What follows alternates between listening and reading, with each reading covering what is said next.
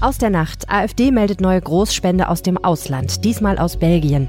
Heute in der Rheinischen Post. Die Polizei in NRW beobachtet 50 kriminelle Clans. Und das kommt. Die Bundesregierung stemmt sich gegen Dieselfahrverbote mit einer trickreichen Gesetzesänderung. Es ist Donnerstag, der 15. November. Guten Morgen. Der Rheinische Post Aufwacher. Der Nachrichtenpodcast am Morgen.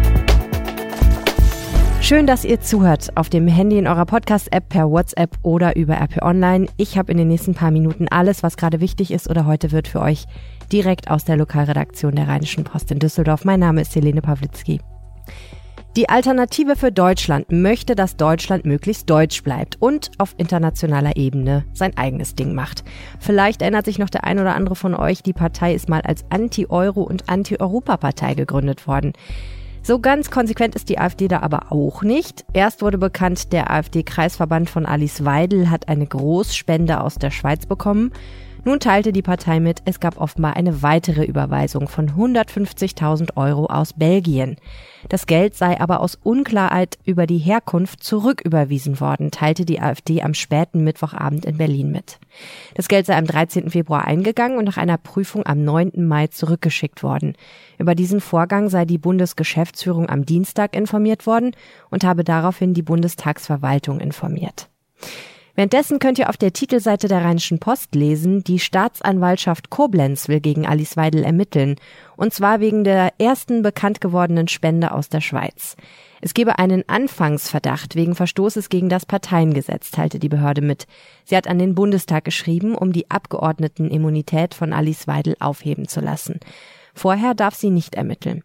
Die Frist für diese Aufhebung der Immunität läuft 48 Stunden und ist damit am Freitag vorbei. Wie es weitergeht, lest ihr in der Rheinischen Post und auf RP Online. Dort findet ihr auch eine Recherche unseres Chefreporters Christian Schwertfeger. Er kommt zu dem Schluss, die Clankriminalität in Nordrhein-Westfalen breitet sich weiter aus. Das Landeskriminalamt geht davon aus, dass es hier etwa 50 Clans gibt, mit mehreren 10.000 Mitgliedern. Nicht alle Clanangehörigen sind bisher durch Straftaten aufgefallen. Das Dunkelfeld sei aber groß, sagt das LKA. Die Clans wechseln ihre Namen, um die Polizei zu verwirren. Laut LKA werden sie immer aggressiver gegen Ordnungsamt, Rettungssanitäter und Polizei. Und auch innerhalb der Clans soll es immer mehr Auseinandersetzungen geben, die mittlerweile auch in der Öffentlichkeit stattfinden. Autoverleihs, Werkstätten oder Schlüsseldienste, das sollen so die Geschäftsfelder der Clans sein, teils legal, teils illegal. Auffällig werden sie meist wegen Rotlicht- oder Drogendelikten. Wie und wo genau die Clans unterwegs sind, lest ihr heute in der großen Geschichte auf der Seite 3 der Rheinischen Post und natürlich auch bei AP Online. Und das sind die weiteren Nachrichten des Tages.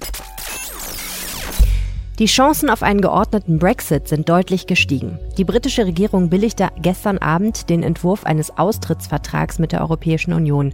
585 Seiten stark ist das Dokument und bevor die Regierung Ja dazu sagte, gab es stundenlange Debatten. Heute stellt Premierministerin Theresa May den Entwurf im Parlament vor und muss sich auf heftigen Gegenwind einstellen. Einige Abgeordnete haben bereits angekündigt, dass aus einer Mehrheit für diesen Deal nichts wird. Trotzdem sind die Chancen auf einen geordneten Brexit jetzt deutlich gestiegen, denn damit ist aus Sicht der EU-Kommission ausreichender Fortschritt erreicht, sodass ein Brexit-Sondergipfel einberufen werden könnte. Nach Angaben von Diplomaten voraussichtlich am 25. November. EU-Chefunterhändler Michel Barnier will sich heute Morgen mit EU-Ratschef Donald Tusk treffen. Danach gibt Tusk eine Erklärung ab. Die Kandidaten für den Vorsitz der Bundes-CDU stellen sich heute Abend in Lübeck auf der ersten Regionalkonferenz der Partei den Mitgliedern vor. Dazu erwartet die CDU rund 900 Teilnehmer aus Schleswig-Holstein, Hamburg und Mecklenburg-Vorpommern. Als aussichtsreichste Kandidaten im Rennen um die Nachfolge von Kanzlerin Angela Merkel an der Parteispitze gelten Generalsekretärin Annegret Kramp-Karrenbauer, Ex-Unionsfraktionschef Friedrich Merz und der Bundesgesundheitsminister Jens Spahn. Für eine Regierungsbildung in Hessen wollen Spitzenpolitiker von Grünen, SPD und FDP heute Nachmittag in Frankfurt über ein mögliches Ampelbündnis sprechen. Nach der Landtagswahl vom 28. Oktober ist dies das erste Sondierungsgespräch für eine solche Koalition mit allen drei Beteiligten. Die deutsche Fußballnationalmannschaft bestreitet gegen Russland heute Abend das vorletzte Länderspiel des missratenen WM-Jahres. Gegen die Russen plant Bundestrainer Joachim Löw in Leipzig mit dem jungen Sturmtrio Timo Werner, Serge Gnabry und Leroy Sané, das zuletzt beim 1 zu 2 in Frankreich gute Ansätze gezeigt hatte. Bahnreisende könnten künftig deutlich höhere Entschädigungen bei Zugverspätungen kassieren. Das EU-Parlament stimmte heute Mittag über entsprechende Forderungen des Verkehrsausschusses ab. Demnach müssten Bahnunternehmen bei Verspätungen von mehr als einer Stunde die Hälfte des Ticketpreises zurückerstatten. Die Geschichte klingt unglaublich. Ein Mitarbeiter einer Firma im ostwestfälischen Schloss Holte-Stukenbrock hat möglicherweise die Pausenbrote von bis zu 21 Arbeitskollegen vergiftet. Damit schädigte er seine Kollegen gesundheitlich schwer. Wegen versuchten Mordes muss sich der Mann ab heute in Bielefeld vor Gericht verantworten. Dirk Steinmetz berichtet für die Deutsche Presseagentur kurz dpa. Dirk, es ist doch der absolute Albtraum, diese Vorstellung, oder? Man kaut gemütlich im Brötchen, das man sich auf die Arbeit mitgebracht hat, und dann wird man schwer krank davon. Das stimmt. Und nicht nur in der Firma, in der das passiert ist, war das Entsetzen groß, als die Sache herauskam. Wenn der Mann alleine im Pausenraum war, soll er hochgiftige Substanzen auf das Essen der anderen Mitarbeiter gestreut haben, zum Beispiel das Schwermetall Bleiacetat. Warum nur? Diese Frage kann momentan nicht beantwortet werden. Er selbst äußert sich nicht dazu. Die Staatsanwaltschaft sagt, der Mann wollte beobachten, wie es seinen Kollegen immer schlechter ging. Die Polizei hat ja gezielte Krankheits- und Todesfälle in der Firma unter die Lupe genommen. Wie viele Opfer gibt es denn genau und äh, was haben die Polizei herausgefunden? Das steht noch nicht abschließend fest. Die Untersuchungen, die laufen noch. Sicher ist, einer der kranken Kollegen ist schwer nierenkrank und auf die Dialyse angewiesen. Ein anderer liegt seit Jahren im Koma. Wie kam man dem Mann auf die Spur? Ja, ein Mitarbeiter hatte auf einer Stulle helles Pulver entdeckt und seine Vorgesetzten eingeschaltet. Da dachte man noch an einen Scherz.